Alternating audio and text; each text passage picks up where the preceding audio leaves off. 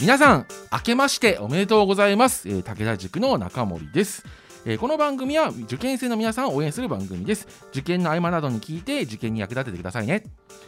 本日もよろしくお願いします。それでは早速質問いきましょう。中森先生こんにちは。こんにちは、えー文法問題集にある会話表現や語法が全く覚えられません、えー熟語も熟語帳を利用していますが覚えられそうにないです。共通テストまで残り少ないのでものすごく危ないと思いますが何かコツのようなものがありますか？教えていただきたいですということで。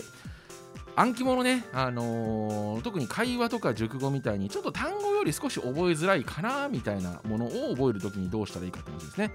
これ会話と熟語でちょっと変わるんああの会話とか、えー語法がっていう話なんですけどで熟語も苦手ってことですね。でまず会話表現っていうのはあのどうやって覚えればいいかっていうとこれはシチュエーションで覚えるべきですね。あの要は会話表現って突然出てこないんですよね。要は前後関係というか話の流れがあってこういう表現使うよねっていう要は日本語として想定できる受け答えの状況じゃないと普通使わないじゃないですか。要は何も関係ないところで会話表現は出てこないですよね。なので会話表現って実はあれ会話の流れを読む問題の中のよく使う表現なんですよね。で、まあ、その中でも慣用表現だったりとか、まあ、あの知っといた方がいいよって表現をまあまとめてくれてるものって感じなんで最近の入試傾向だとなんかその慣用的なものっていうよりは会話会話の流れを追ってこの会話の間に入る言葉として適切なものを選べみたいな感じの問題が、まあ、出てくる傾向にあるんですけどなのでちゃんとそのどういう状況かっていう場面を想像するっていうのがすごく大事かなっていうふうに思いますね。大体その会話表現覚えられないっていう人の言ってる人の多くがそもそも会話表現を使うことを考えずに覚えようとしてることが多いかなっていう気がするのでその使う状況を考えて覚えないとそのなかなか難しいかなとは思うのであのそこはねあのどういうふうに使うかどういう場面で使うかっていうのを考えて覚えるといいかなと思います。で、えー続いて語法についてなんですが語法とか紛らわしいものですよね。要するにあの例えばあの to 不定詞を取る形なのか、まあ、ing を取る形なのかみたいな見分けだったりとかいうものはまああのーえっと、問題集とか攻撃の参考書でもなんかこの表現覚えとけよっていう暗記集みたいにまとまってるやつとかもあるかなと思うんですけど紛らわしいやつを覚えるときはその2つとか3つその紛らわしいものを並べてこっちとそうじゃない方って覚えると結構暗記の手間が減らせるっていうところはありますね。だからあのなんていうか一つの塊をまず覚えてこっちは to 不定しか取らない。でもう片方はそっちじゃない方みたいな風に覚えていけば半分覚えときはもう半分を減らせるみたいなのがあってこれは歴史なんかの暗記でもかなり有効な手段なんですね実は。あの例えばそのまあ2つのよく覚えなきゃいけないようなことから藤原の誰さんと藤原の誰さんどっちも藤原だけどどっちなんだよみたいになった時にあでもこっちの人がこうだわっていうのを覚えるときはあこっちはじゃあそうじゃない方だって思い出す思い出せるんで片方を覚えておくだけで実はもう片方はセットで覚えることができたりするんですよね。なのでっていう形でそのまあセットで覚えることによって負担を減らすってやり方すると結構手間を省けるかなっていうふうに思います。で熟語は音読することをお勧めします。あの要は前置詞とかのそのこう前置詞の意味みたいなあのイメージとかっていうのを覚えるっていう手もあるんですけどこれあのまあ私が動画の方でも喋ったことあるんですけどそのイメージで覚えてもそのいやこれイメージだけで当てはまんないだろうみたいなのがたまにあったりするのでもうあの発音してこの表現だったらこうっていう風に覚えちゃった方がよくてで前置詞はなんかその窃盗語とか設備語と違ってそのやっぱりそのオンとかインとかアットって言われてもそこに意味を見出すことがなかなかみんなできないと思うんでもうセワンセットで覚えてこの言い方したらこの意味っていう風に覚えちゃった方がやりやすいかなと思うので基本音で覚えるあのセットでリズムで覚えるっていうやり方の方がやりやすいんじゃないかなと思いますね。他にも理系科目なんかで、まあ、数学とか理科覚えづらいものとかがある時なんかはその公式とかですね忘れそうだっていう人はその公式を使った簡単な問題を実際解き方の過程まで全部一回覚えちゃうと楽っていうのはありますね。あのー要するに公式覚えるだけじゃなくてじゃあその公式を使った、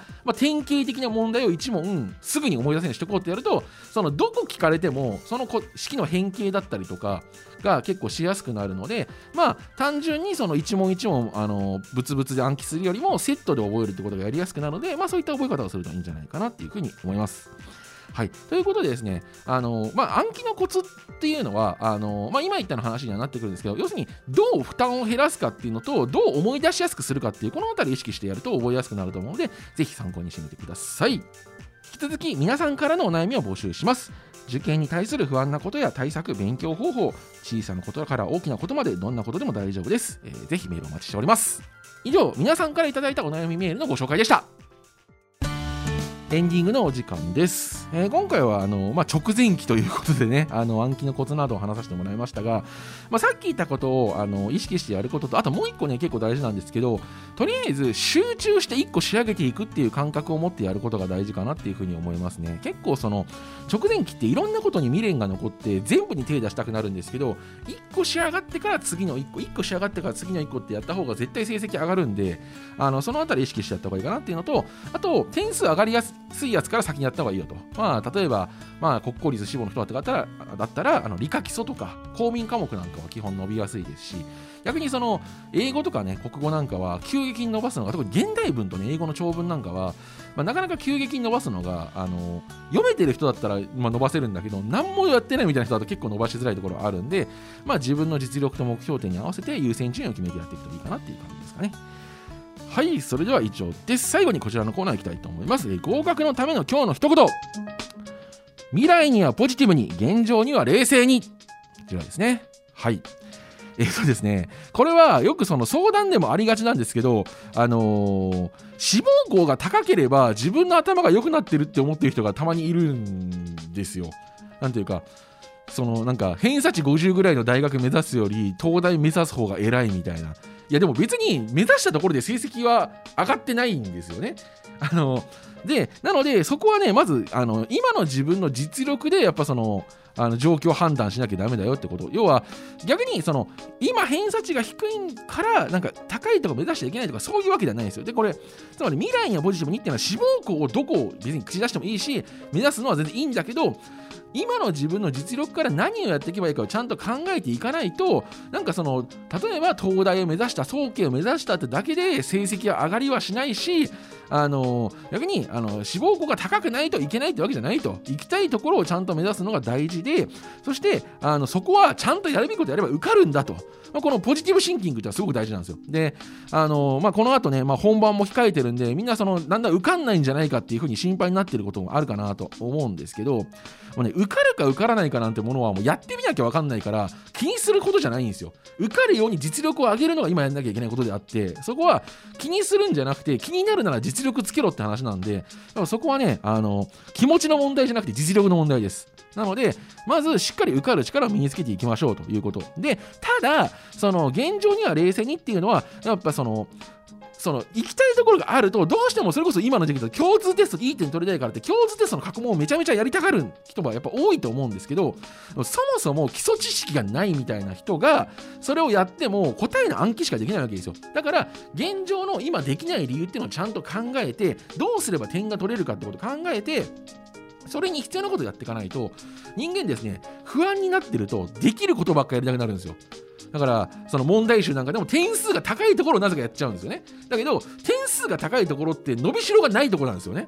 逆に取れてないところの方がやったらすぐ点が上がるところなんでリターンが早いわけですよ。でその今言ったような基礎知識が抜けているような分野っていうのはじゃあ今から基礎やったらすぐ点上がるじゃんっていうのが分かってるところなんでその稼ぎ時なんですよ。なのでその今の自分の状況っていうのを冷静に考えて、まあ、まず受かるっていうその受かるために勉強しようっていうこのポジティブな気持ちを持ってそしてそのために今現状何が足りないかどうしたら近づけるかっていうことを冷静に考えてその目標に近づいていくっていうことをやっていけると非常にですねあの受かる可能性は上がってくるかなというふうに思いますのでぜひねそれを意識して頑張ってくれればと思います。はいということで以上合格のための今日の一言でした。それではまた次回お会いしましょう。さよなら。